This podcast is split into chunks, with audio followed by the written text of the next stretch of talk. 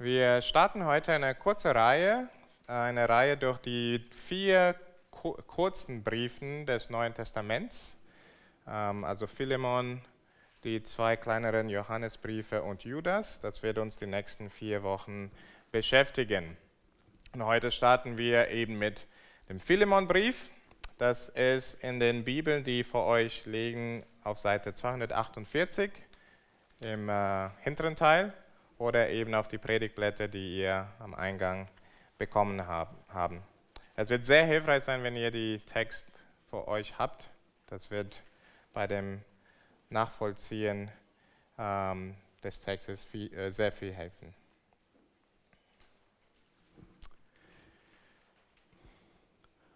Konflikte sind leider ein normaler Fakt des Lebens in einer gefallenen Welt wie unsere. Und wenn du noch nie in einem Konflikt warst, bist du entweder zu jung zu sprechen oder du hast keinen Kontakt mit Menschen. Konflikte existieren in allen Umfeldern, ähm, vielleicht mit einem Arbeitskollegen oder auch dem Chef, der deiner Meinung nach drauf und dran ist, dich zu beeinträchtigen. Vielleicht mit einem sonst sehr guten Freund, aber aus irgendeinem Grund könnt ihr nicht mehr Auge in Auge schauen. Vielleicht stehen die Konflikte euch näher in der Verwandtschaft, der Cousin, der du nicht aushalten kann, den du nicht aushalten kannst, die Tante, die dich tierisch ärgert. Manchmal sind Konflikte in der eigenen Familie, Geschwister, die verstritten sind wegen einer Erbschaft. Eltern und Kinder, für die die Generationsunterschied doch zu groß zu überbrücken scheint. Ich weiß nicht, ob wir noch Teenagers, Kinder unter uns haben, aber auch ihr Kinder kennt das wahrscheinlich in der Schule mit den Klassenkameraden, die ihr doof findet. Oder auch die eigenen Eltern, die ihr meint, euer Spaß verderben zu wollen. Wisst ihr, wo Konflikte auch oft geschehen? In Gemeinden. Ja, habe ich gehört, genau. Vielleicht mit der Frau da, die mich ständig blöd anschaut. Mit dem Mann da, der mal harsch mit mir war. Mit dieser ganzen Gruppe hier, die ständig über mich redet, anstatt mit mir zu reden. Konflikte kennen wir alle leider viel zu gut, weil zwischen zwei Menschen sind mindestens immer zwei Sünder beteiligt. Und wenn man in einem Konflikt steckt, ist es schwierig, daraus zu kommen, weil man oft lieber auf das eigene Recht beharren will. Man will sich selbst rechtfertigen. Und wenn wir von jemand schon oft verletzt wurden, können wir in bestimmten Fällen sogar diejenigen, die uns verletzt haben, als hoffnungslose Fälle abstempeln Dementsprechend geben wir diese Menschen einfach auf, verschließen uns vielleicht auch daher, weil wir uns selbst schützen wollen. ein ähnliches Problem hatte Philemon im ersten Jahrhundert. Und ich möchte den ganzen Text mit uns lesen. Ihr könnt mitverfolgen. Paulus, ein Gefangener Christi Jesu, und Timotheus, der Bruder, an Philemon, den lieben, unseren Mitarbeiter, und an Aphia, die Schwester, und Archippus, unseren Mitstreiter, und an die Gemeinde in deinem Hause. Gnade sei mit euch und Friede von Gott, unserem Vater und dem Herrn Jesus Christus. Ich danke meinem Gott alle Zeit, wenn ich deine gedenke in meinen Gebeten. Denn ich höre von der Liebe und dem Glauben, die du hast an den Herrn Jesus und gegenüber allen Heiligen dass der Glaube, den wir miteinander haben, in dir kräftig werde in Erkenntnis all des Guten, das wir haben in Christus. Denn ich hatte große Freude und Trost durch deine Liebe, weil die Herzen der Heiligen erquickt sind durch dich, lieber Bruder. Darum, Obwohl ich in Christus volle Freiheit habe, dir zu gebieten, was sich gebührt, will ich um der Liebe willen doch nur bitten, so wie ich bin, Paulus, ein alter Mann, nun aber auch ein Gefangener Christi Jesu. So bitte ich dich für meinen Sohn Onesimus, den ich gezeugt habe in der Gefangenschaft, der dir früher unnütz war, jetzt aber dir und mir sehr nützlich ist. Den sende ich dir wieder zurück und damit mein eigenes Herz. Ich wollte ihn gern bei mir behalten, damit er mir an deiner Stadt diene in der äh, Gefangenschaft um des Evangeliums willen. Aber ohne deinen Willen wollte ich nichts tun, damit das Gute dir nicht abgenötigt wäre, sondern freiwillig geschehe. Denn vielleicht war er darum eine Zeit lang von dir getrennt, damit du ihn auf ewig wieder hättest. Nur nicht mehr als einen Sklaven, sondern als einen, der mehr ist als ein Sklave, ein geliebter Bruder, besonders für mich, wie viel mehr aber für dich, sowohl im leiblichen Leben wie auch in dem Herrn. Wenn du mich nun für deinen Freund hältst, so nimm ihn auf wie mich selbst.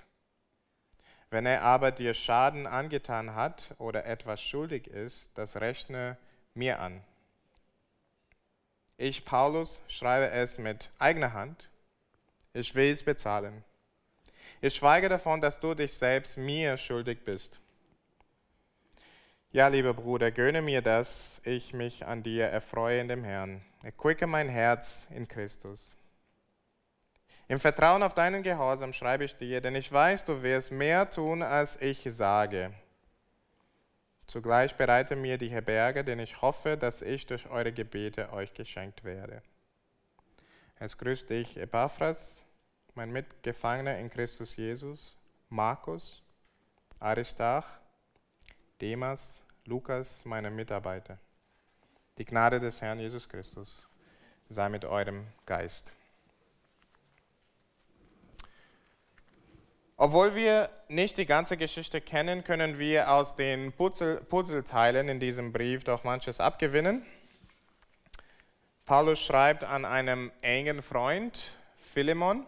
Er hat in Kolosse gewohnt, das nehmen wir aus Kolosser 4,9, ähm, wo Paulus Onesimus zurückschickt nach, Kolos, äh, nach Kolosse und ähm, sagt, er ist einer von euch. Daher wissen wir, der ist aus Kolosse. Er scheint, also Philemon scheint wohlhabend zu sein. Sein Haus ist groß genug, um eine Gemeinde unterzubringen. Das haben wir in Vers 2 gesehen. Und dann später in Vers 16 lernen wir, dass dieser Onesimus, um wen es geht, ein Leibeigner ist, ja, ein Hausdiener. Also der hat mindestens eine gehabt, aber sehr wahrscheinlich mehrere. Er ist ein vorbildlicher Christ, also Philemon.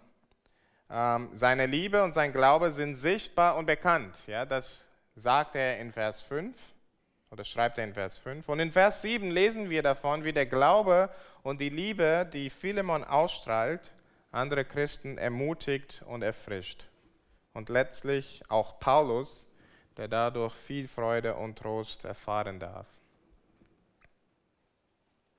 Wie schon gesagt, Philemon hatte zumindest einen Hausdiener, einen Leibeigenen oder Sklaven, Onesimus. Er scheint erstens ein unnützer Diener gewesen zu sein, also Vers 11 lesen wir das. Ne? Und das ist ironisch, dass ähm, der Name Onesimus bedeutet nützlich. Ja, also er spielt mit seinem Namen hier. Onesimus, der nützlich bedeutet, war ihn unnütz. Er hat Unrecht getan, vielleicht irgendwas gestohlen oder irgendwas versäumt. In Vers 18 ähm, haben wir da einen Hinweis. Und dann ist er anscheinend weggelaufen oder von Philemon weggeschickt, weil er die Nase voll hatte. Also in Vers 12 und 15 sehen wir das. Also ihr müsst das jetzt nicht alles nachlesen. Aber ähm, genau, also einfach die Puzzleteile bringe ich zusammen. Und er ist nach Rom geflohen und hatte dort Paulus getroffen. Ob Paulus ihn davor kannte oder nicht, kann man nicht sagen. Jedenfalls begegnete er Paulus in Rom und nach einer Weile mit Paulus wird Onesimus Christ. Ja, das sagt Paulus in Vers 10. Und nun schickt Paulus Onesimus zurück zu seinem Herrn und bittet ihn, diesen wieder aufzunehmen.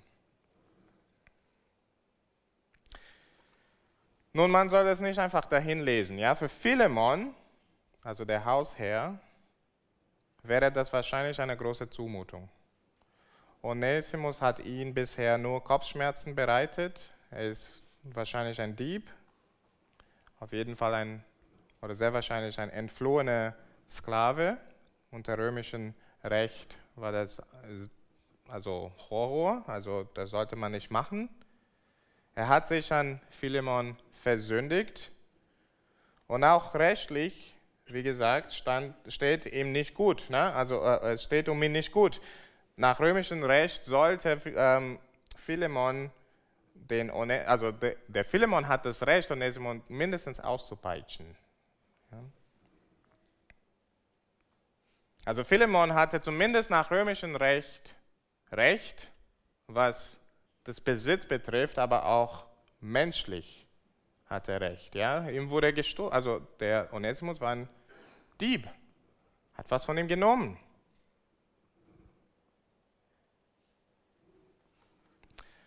Paulus aber erinnert Philemon an Gottes Gnade.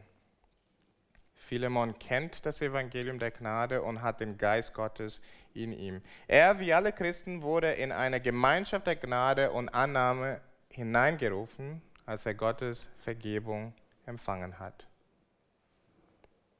Also sollte er und andere Christen Gemeinschaft erleben, die von Vergebung und Annahme geprägt sein soll. Ja, eine Gemeinschaft von Menschen, die Gnade empfangen haben und sie gerne weitergeben. Eine Gnadengemeinschaft, wenn man so will. Und so fordert Paulus Philemon auf, seine Einstellung vom Evangelium prägen zu lassen und nicht aus Recht sozusagen.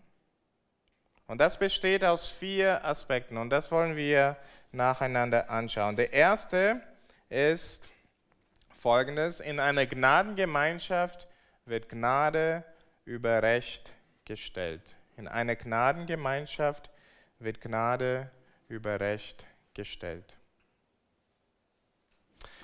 Es ist unser normales Empfinden, wenn uns jemand Unrecht tut, um unser Recht zu kämpfen. Manchmal suchen wir sogar nach Genugtuung. Und doch bittet Paulus entgegen der normalen menschlichen Vorgehensweise, dass Philemon auf sein Recht verzichtet und stattdessen Onesimus aufnimmt. Er soll viel mehr Gnade zeigen, denn in einer Gnadengemeinschaft ist Gnade das Fundament von allem, was geschieht Vielleicht habt ihr das gemerkt, ne? also Gnade bildet den Rahmen dieses Briefs. Am Anfang und am Ende. Paulus fängt immer seine Briefe damit an und endet seine Briefe mit der Gnade des Herrn, weil es bedeutsam ist. Er will sagen, euer ganzes Leben, liebe Christen, also liebe Gemeinden, an denen ich euch schreibe, soll von Gnade geprägt sein. Soll von der Gnade Christi geprägt sein. Und hier ist es nicht anders. Er will daran erinnern, jedes Mal an die Gnade Gottes. Vers 3 und Vers 25 sehen wir das. Das ist die Motivation. Philemon soll daran denken, dass auch er vom Herrn Gnade erfahren hat. Würde der Herr auf sein Recht bestehen und fordern, dass Philemon den Preis für seine Sünde zahlt, dann wäre er hoffnungslos verloren. Aber Philemon hat Gottes Gnade erlebt. Ein unverdientes Geschenk der Errettung hat Philemon von Gott bekommen. Nun, wenn der Herr bei Philemon nicht auf Recht und Gesetzmäßigkeit bestanden hat, was gehört sich in seinem Umgang mit anderen, die ihm, die Philemon, Unrecht tun? Wenn Gott uns Gnade gezeigt hat, gebührt es sich, dass wir gnädig mit anderen Menschen umgehen. Das ist, was Paulus Philemon woran Paulus Philemon erinnern will. Und für Paulus sind das auch nicht bloße Worte, die er hier weitergibt. Er lebt es auch vor. Schau in Vers 8. Paulus sagt, als Apostel hätte er alles Recht gehabt, Philemon zu gebieten, den Onesimus wieder aufzunehmen. Ja, Philemon schuldet ihm auch irgendwas, sagt er in Vers 19. Der sagt nicht was. Aber, und Paulus hätte diese Schuld jetzt abverlangen können und sagen, ja, du schuldest mir was. Also nimm Onesimus zurück. Aber das macht er nicht. Er will Philemon zu nichts zwingen. Ja, Paulus stellt Gnade über Recht gemäß dem Evangelium. Und ebenso erwartet er das von Philemon. Und was treibt den gnädigen Umgang? Ja, das ist die Liebe. Die Liebe soll ihren Umgang miteinander prägen. Ja, das sagt er zum, zum Beispiel in Vers 9. Er will, dass die Liebe das Handeln prägt. Und er weiß, dass Philemon diese Liebe hat. Ja, das haben wir vorhin gesehen. Er lobt Philemon für seine Liebe, die vorbildlich ist in der ganzen Gegend unter den Christen. Gott hat ihn, Philemon, eine Liebe bewirkt, ihm eine Liebe für Menschen geschenkt, die zu anderen hinausfließt. Und Paulus betet auch genau weiter darum, also in Vers 6 lesen wir sein Gebet für Philemon. Das ist ein schwieriges Gebet zu verstehen, aber sinngemäß ist die Bedeutung folgend. Paulus betet, dass Philemons Glaube wirksam wird, sodass andere Christen dadurch den Gewinn und den Segen erleben, den Christus durch das Evangelium, äh, Evangelium unter allen Gläubigen wirkt. Also kurz gesagt, Paulus erwartet, dass die Liebe Gottes auch Frucht hervor, hervorbringt in Philemon. Und deswegen bittet Paulus Philemon, die Liebe Gottes, die er von Gott schon empfangen hat und weiterhin empfangen wird, bei dem Fall Onesimus anzuwenden.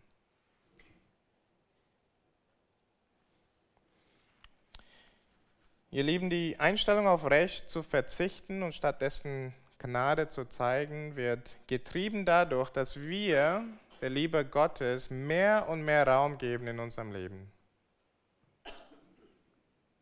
Dass wir die Gnade Gottes mehr und mehr in uns wirken lassen. Also meine Frage an uns alle heute Morgen, verstehen wir diese Liebe wirklich? Haben wir die Gnade Gottes in Christus wirklich verinnerlicht? Gott hat uns in Christus in Gnade aufgenommen und er hat, er, er, und er hat von uns keine Wiedergutmachung gefordert, bevor er uns aufgenommen hat. Wollen wir auf Recht bestehen und keine Gnade zeigen in unseren Konflikten? Ja, er muss bezahlen. Oder sie muss eine Lektion lernen. Was wäre, wenn Gott das von uns sagen würde? Ihr Lieben, wie Gott uns, wie Gott mit uns umgegangen ist, so sollen wir mit anderen umgehen. Gnade über Recht in unseren Beziehungen, das ist evangeliumsgemäß. Das ist Evangelium. Das war Nummer eins. Nummer zwei, Punkt Nummer zwei, in einer Gnadengemeinschaft wird Veränderung sichtbar. In einer Gnadengemeinschaft wird Veränderung sichtbar. Ich glaub, glaube, einer der Gründe, warum wir in Konflikten nicht nachgeben, ist, dass wir glauben, die Person in Frage wird sich nie ändern. Was bringt es Menschen, immer weitere Chancen zu geben? Vor allem vielleicht, wenn wir die Person schon sehr lange kennen Und vielleicht ging es bei Philemon so, als Onesimus ihn verlassen hat. Vielleicht dachte er, er lässt ihn einfach ziehen, da ist keine Hoffnung mehr für ihn. Er hat wahrscheinlich nicht geahnt, was mit Onesimus daraufhin passiert. Er ist gläubig geworden. Ja, und Paulus benutzt in Vers 10 ein Bild von einer Zeugung. Ja, um zum Ausdruck zu bringen, dass ein neuer Mensch entstanden ist, eine neue Kreatur. Und dieser neue Mensch benimmt sich auch ganz anders. Wir haben schon darüber nachgedacht, dass das Wort Onesimus, also der Name Onesimus, nützlich bedeutet. Und in Vers 11 sagt Paulus, dass er einmal unnütz war. Also Paulus stimmt Philemon zu, der war unnütz. Aber als er zu Christus fand, wurde er nützlich. Er ist sogar so ans Herz von Paulus gewachsen, sagt er in Vers 12, er hätte in Liebe bei ihm behalten. So gut ist er für Paulus. Ist das nicht schön? Das Evangelium hat klare Auswirkungen in dem Leben von Menschen. Es ist wirklich Gottes Kraft zur Veränderung. Und es ist unerlässlich, wenn wir Veränderung auch sehen wollen in unsere Beziehungen. In einer Gemeinde oder Familie oder auch Freundeskreis, in dem das Evangelium herrscht, hat es Auswirkungen. Glaubt ihr das? Ich hoffe. Das Evangelium verändert Menschen und somit auch schwierige Beziehungen. Erwarte Gottes Wirken in dem Leben eines Gegenübers, vor allem wenn dieser Christ ist.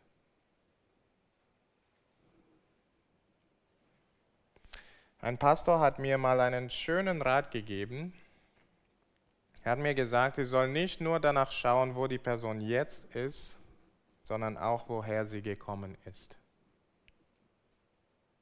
Es ist sehr einfach, Momentaufnahme zu nehmen und sagen, boah. Aber wenn man ein bisschen nach hinten schaut, wird man merken, Gott arbeitet. Gott arbeitet. Wenn wir Menschen, die das Evangelium hören und ihm glauben, über eine Zeit betrachten, werden wir Entwicklung sehen. Diese lang, längerfristige Perspektive und die Überzeugung, dass das Evangelium Menschen neu macht, hilft uns, mit zwischenmenschlichen Schwierigkeiten umzugehen. Denn uns ist klar, wir sind alle noch im Prozess.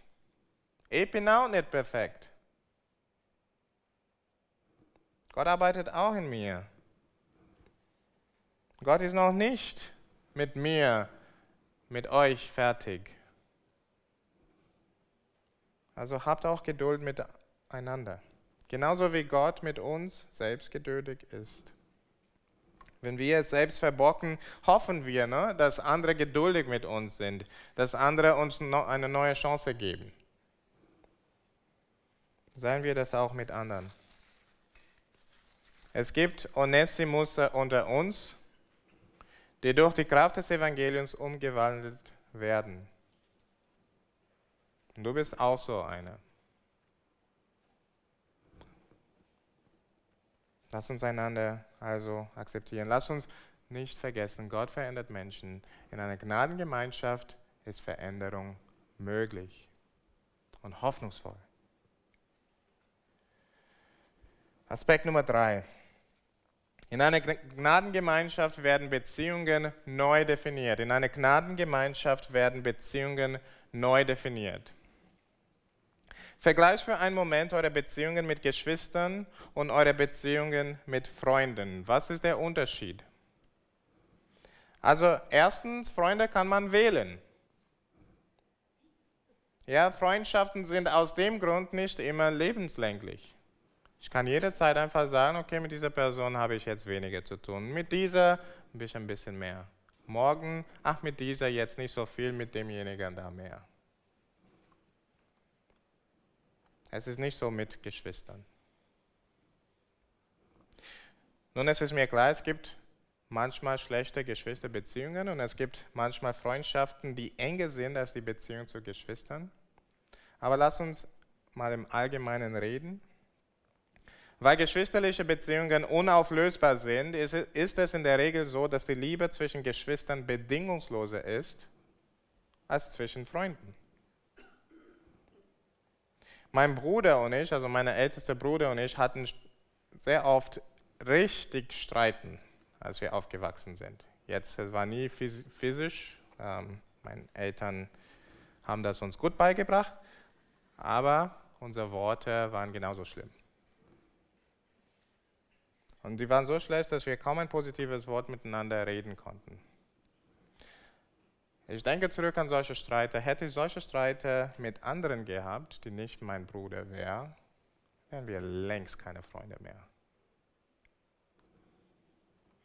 Beziehung schon längst vorbei.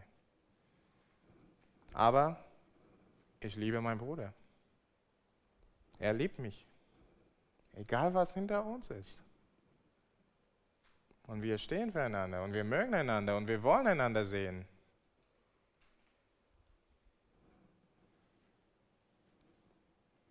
Ich will nur das Beste für ihn und ich weiß, dass er das für mich auch will und ich wäre wirklich traurig, wenn irgendwas mit ihm passieren sollte. Weil uns etwas verbindet. Wir sind Familie. Fast größer als unser Gefühl in irgendeinem Moment. Weil wir Familie sind, lernen wir einander zu ertragen. Lernen wir die Fehler ineinander zu akzeptieren. Drüber hinwegzuschauen. Ja, bedingungslos zu lieben, trotz vieler Makel. Ihr Lieben, als Onesimus zum Glauben gekommen ist, wurde sein Status verändert. Er war nicht mehr irgendwer, sondern ein Kind Gottes. Er wurde in die Familie Gottes adoptiert. Und die Auswirkung und das hat eine Auswirkung in der Beziehung zu Philemon. Ja, vorher war er bloß ein Hausdiener, ein Leibeigener. Und übrigens, wenn das euch stört, dass Philemon als Christ einen Sklave hatte, dass man soll nicht denken, Sklave im Sinne von Sklavenhandel. Also die hatten jetzt nicht so viele Rechte, aber auf alle Fälle war es nicht so schlimm wie Sklavenhandel. Ja, also nur falls das euch stört. Es war mehr wie ein Hausdiener eben. Ähm, also Vorher war er bloß eben dieser Hausdiener. Jetzt aber in Vers 16 ein Bruder, ein lieber Bruder. Philemon hat ja einen Knecht verloren, einen Bruder gewonnen. Ihre Beziehung sollte jetzt nicht mehr nach Leistung und Rivalität definiert werden, sondern sie ist jetzt nach Geschwisterliebe und Brüderlichkeit definiert. Diese Beziehung ist besser, denn sie ist enger. Sie ist unauflösbar, scheint Vers 15. Ein Bruder auf ewig hat er bekommen.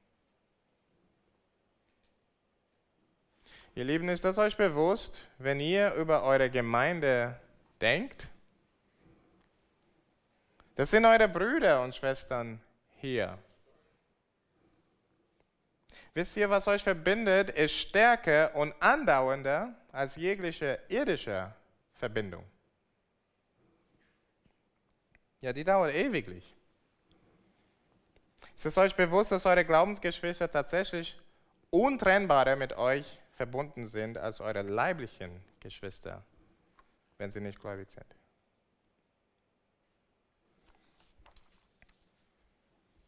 Du wirst eine Ewigkeit mit deinen Glaubensgeschwistern verbringen.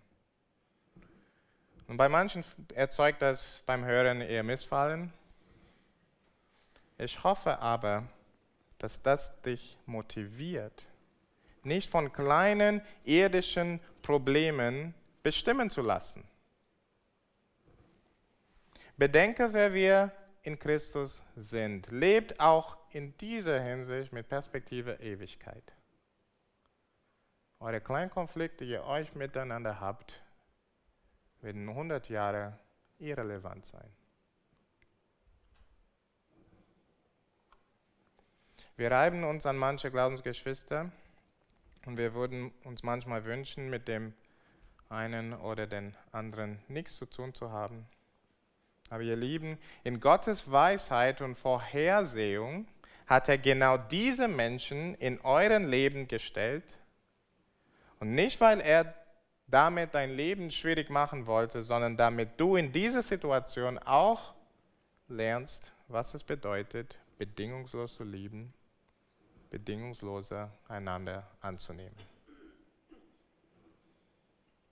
Er will, dass wir lernen, mit den Schwächen voneinander umzugehen und sie trotzdem anzunehmen, wie Christus uns angenommen hat.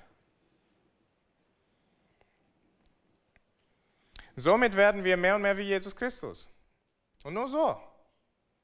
Wären wir alle perfekt, hätten wir keine Möglichkeit, in Gnade zu wachsen und somit Jesus wieder zu spiegeln. Man tut das für die Geschwister nicht, weil sie es verdienen, sondern, wir, sondern weil wir in einer gnadengeprägten Familie sind.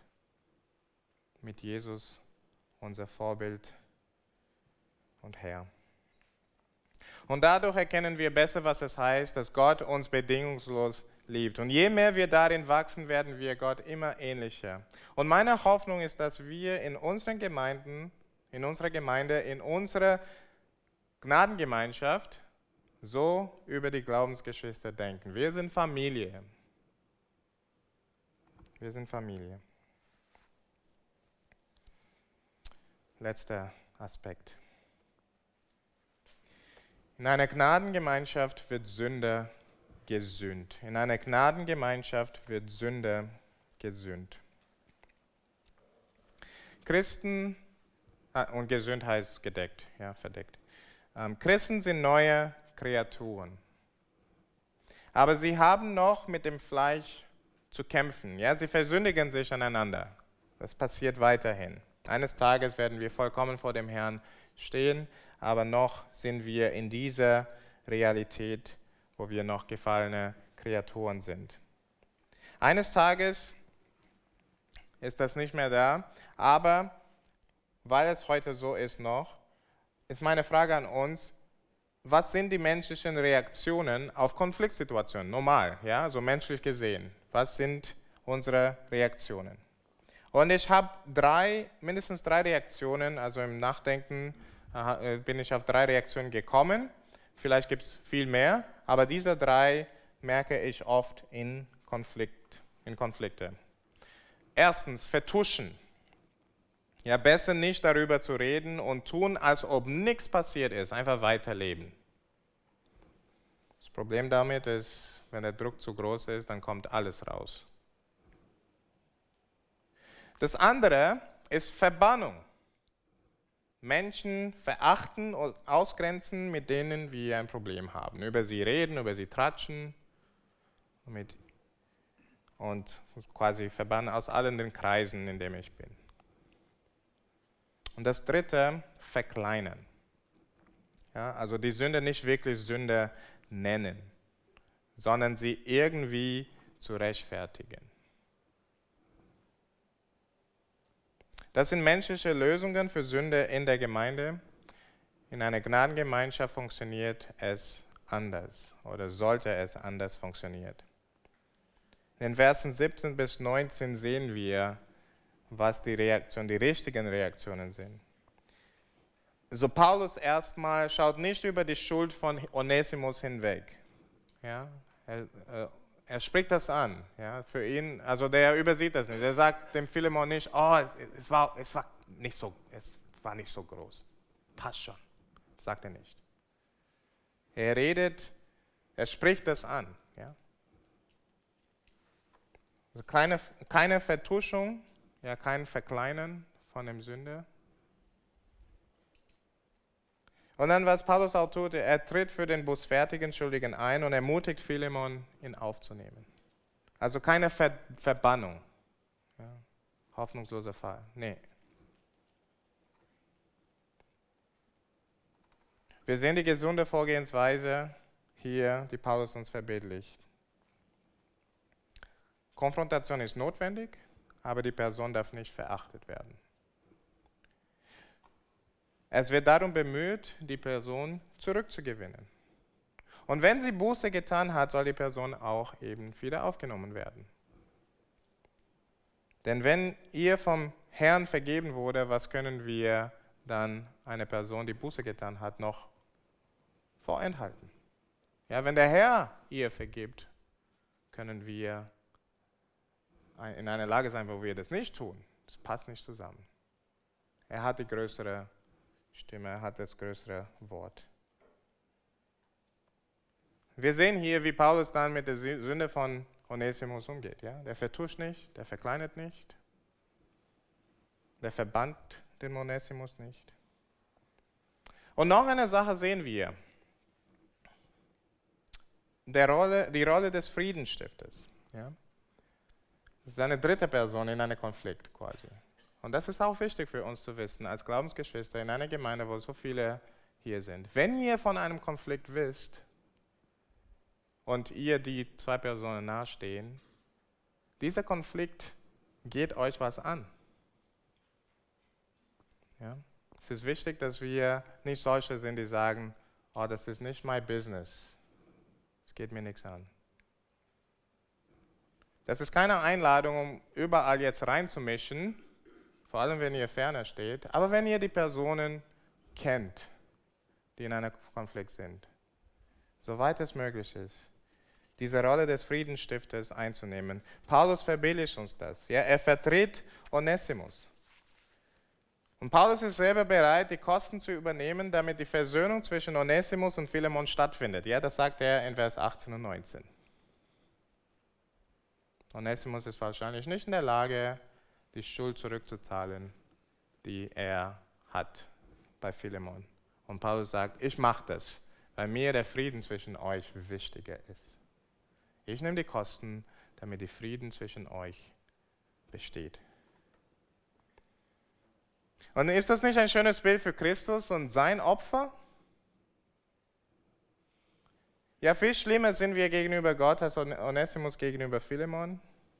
Gott hätte jedes Recht, uns zu richten wegen unserer Sünde, aber er ließ Frieden zwischen uns stiften durch den Friedenstifter Jesus Jesus vertrat uns sündige Menschen vor dem Vater und nahm unsere Schuld auf sich, sodass nichts mehr zwischen uns und dem Vater steht. Paulus, der die Versöhnung in Christus erlebt hat, agiert jetzt als Friedensstifter zwischen seinen Glaubensbrüdern. Und wisst ihr, wir denken über diese Versöhnung, die Gott für uns äh, gewirkt hat, normalerweise nur im Blick auf Gott, ja, vertikal. Epheserbrief, Epheser 2 macht uns deutlich, dass die Versöhnungswerk Gottes zweidimensional ist. Er versöhnt uns nicht nur mit sich selbst, sondern miteinander. Wenn wir nur in diesem Vertikalbeziehung denken, haben wir es nur halb verstanden. Das Evangelium hat eine Auswirkung für unsere horizontale Beziehung. Und deswegen ist Paulus ein Friedensstifter. Der weiß das, der erkennt das. Und ich hoffe, dass wir erkennen das auch. Ihr Leben, Versöhnung kostet. Manchmal sehr viel. Deswegen bleiben viele von uns lieber in Konflikt. Aber das ist nicht der Weg des Evangeliums. Lasst euch von der Liebe Gottes motivieren, der auch so viel gab, sodass wir mit ihm versöhnt werden konnten. So läuft es, liebe Geschwister, in einer Gnadengemeinschaft. Gnade über Gesetzmäßigkeit, verändernde Leben, enge brüderliche Beziehungen und die Aufdeckung, gefolgt von Zudecken von Schuld. Ja, Sünde wird gesünd.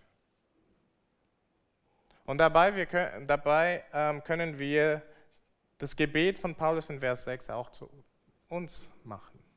Wo er Paulus betet, dass das, was Philemon kennt in Jesus Christus, Frucht bringt, wirkungsvoll ist.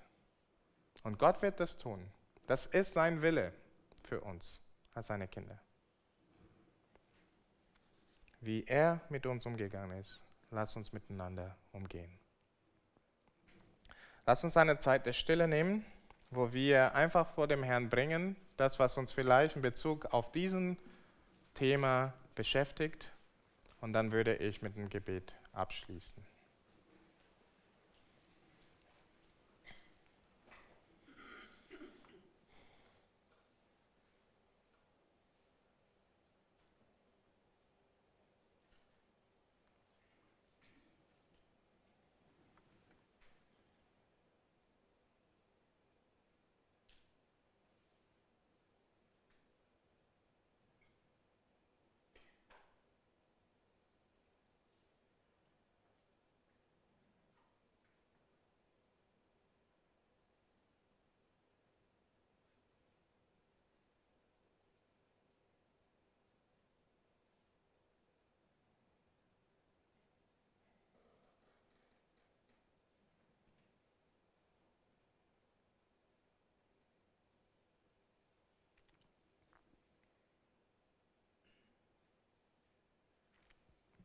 Vater, wir danken dir für das Vorbild, das du uns hinterlassen hast.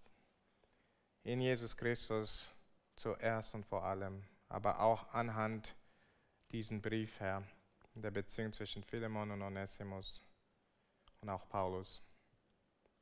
Bitte lass uns lernen, von deiner Liebe motiviert sein und von deinem Geist befähigt zu werden, sodass wir so leben, Herr sodass wir in Konfliktsituationen biblisch, evangeliumsgemäß agieren. Herr, ich bete für diejenigen unter uns hier, die gerade in einer Konfliktsituation steckt, dass du in dieser Situation deine Barmherzigkeit zeigt und Veränderung schenkt, da wo Veränderung nötig ist. Die Bereitschaft zu vergeben, wenn das noch nicht vorhanden ist eine ewige Perspektive, vor allem wenn der andere auch ein Glaubensbruder ist oder Schwester. Vater, wir beten, dass du ähm, uns auch Ideen gibst, Strategien, wie wir Konfliktlösung nachgehen können, Herr. Bitte lass es konkret für uns werden. Und Herr, bitte bewahre uns davor, diese menschlichen Reaktionen in unsere Konflikten anzuwenden, wo wir vertuschen oder verkleinern oder eben verbannen. Herr, lass uns Konflikte nicht egal sein. Und soweit es an uns möglich ist, Herr, soweit es ähm, ja, möglich ist für uns, dass wir Frieden, in Frieden leben mit allen Menschen, vor allem unsere Glaubensgeschwister. Das beten wir in Jesu Namen. Amen.